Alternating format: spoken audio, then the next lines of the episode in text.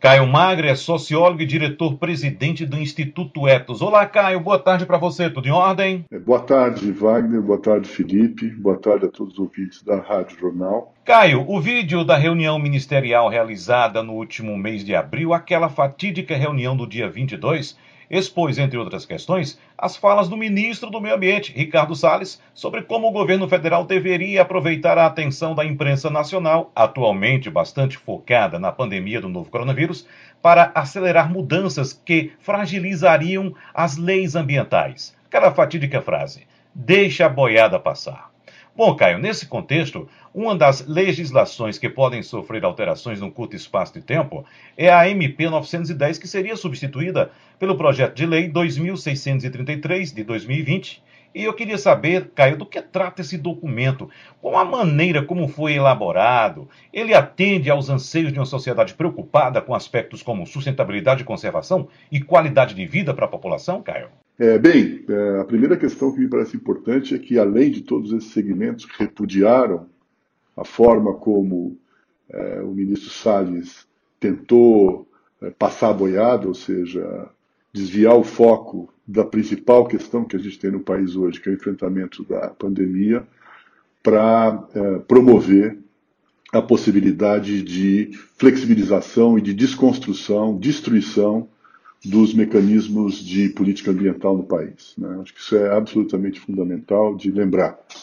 E que empresas também fizeram um, uma, um repúdio. Né? Várias empresas, participantes das entidades que assinaram o documento de apoio ao Salles, tiveram que voltar atrás, as entidades, algumas inclusive fizeram uma carta de é, pedido de desculpas, e as empresas fortemente repudiaram as principais empresas dessas entidades fortemente repudiaram a forma como essas entidades uh, construíram esse processo de apoio à, à barbárie que, que o Salles quer, quer implementar no, na, na, agenda ambiental e no meio ambiente do país.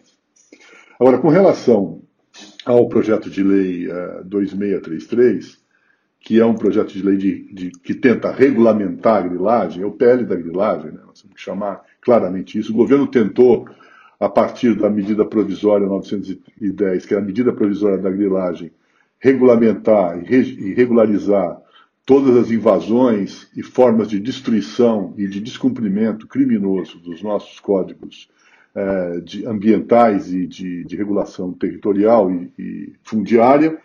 E aí vem aí a Frente Parlamentar Agropecuária, um dos braços políticos e econômicos do governo Bolsonaro, que tenta regularizar a invasão ilegal, absurda de terras públicas a partir desse PL 2633. Quer dizer, se, se a, a, houve uma forte mobilização da sociedade rejeitando o, o, o, o PL, rejeitando esse, esse, projeto de lei, é, e ao mesmo tempo nós temos clareza, e o segmento empresarial mais consciente sabe disso, temos que fazer uma distinção entre o agronegócio, viu, Wagner, e o ogronegócio. O agronegócio, nesse momento, quer defender a grilagem, né? quer regularizar a grilagem. O agronegócio, ao agronegócio não interessa.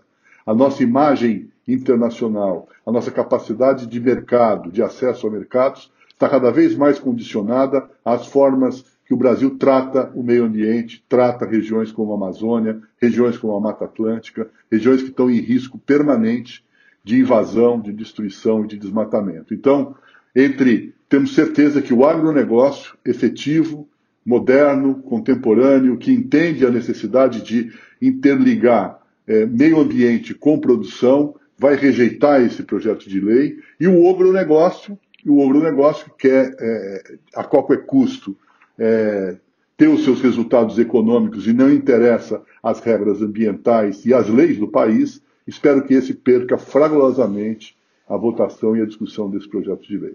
Somos contra, o Etos é contra a aprovação do projeto de lei da grilagem, somos contra qualquer tipo de regulamentação da grilagem no Brasil. Ô Caio, no ano passado, um grupo de mais de 600 cientistas estrangeiros elaborou uma carta pedindo que a União Europeia, segundo o maior parceiro comercial do Brasil, condicione as importações do país ao cumprimento de compromissos ambientais. Essa forma de atuação do ministro do Meio Ambiente, Ricardo Salles, pode trazer implicações negativas para a economia brasileira no cenário internacional, Caio? Essa questão, meu caro, é, vai na direção do que eu acabei de, de comentar. Né? Quer dizer, é, é, absolutamente claro, está absolutamente claro para todos nós, né? Brasileiros, brasileiras, para a sociedade, para as empresas e para os governos, e para o governo, se não quiser abrir os olhos, o problema é nosso, e tem que abrir os olhos, de que o Brasil hoje é um país que é, é, é, é se faz um raio-x de todas as suas políticas de direitos humanos, ambientais, culturais, é, de defesa da democracia para poder fazer negócios com o país. Né? É, os cientistas têm toda a razão, a preocupação tem que ser muito grande. Nós não temos o direito, é, e isso é um absurdo de qualquer tentativa nacionalista equivocada, nós não temos o direito de destruir os patrimônios que são patrimônios da humanidade. Nós temos que sim e somos responsáveis por ele, estão dentro do nosso território, portanto temos que cuidar dele. Não somos nós responsáveis por estarmos no Acordo de Paris para promover medidas efetivas de redução de gás de efeito estufa e cumprir com os nossos compromissos e metas estabelecidas na, na nossa declaração em Paris.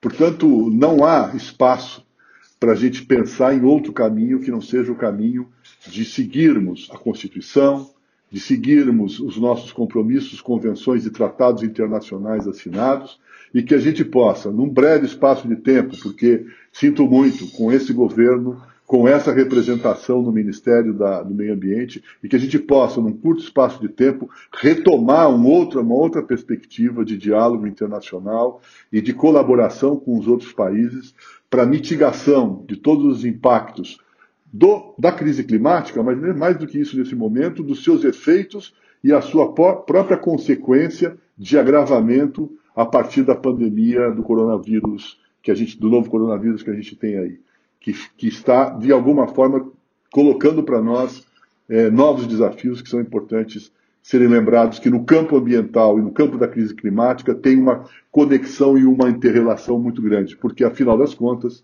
são produtos das ações humanas, não é?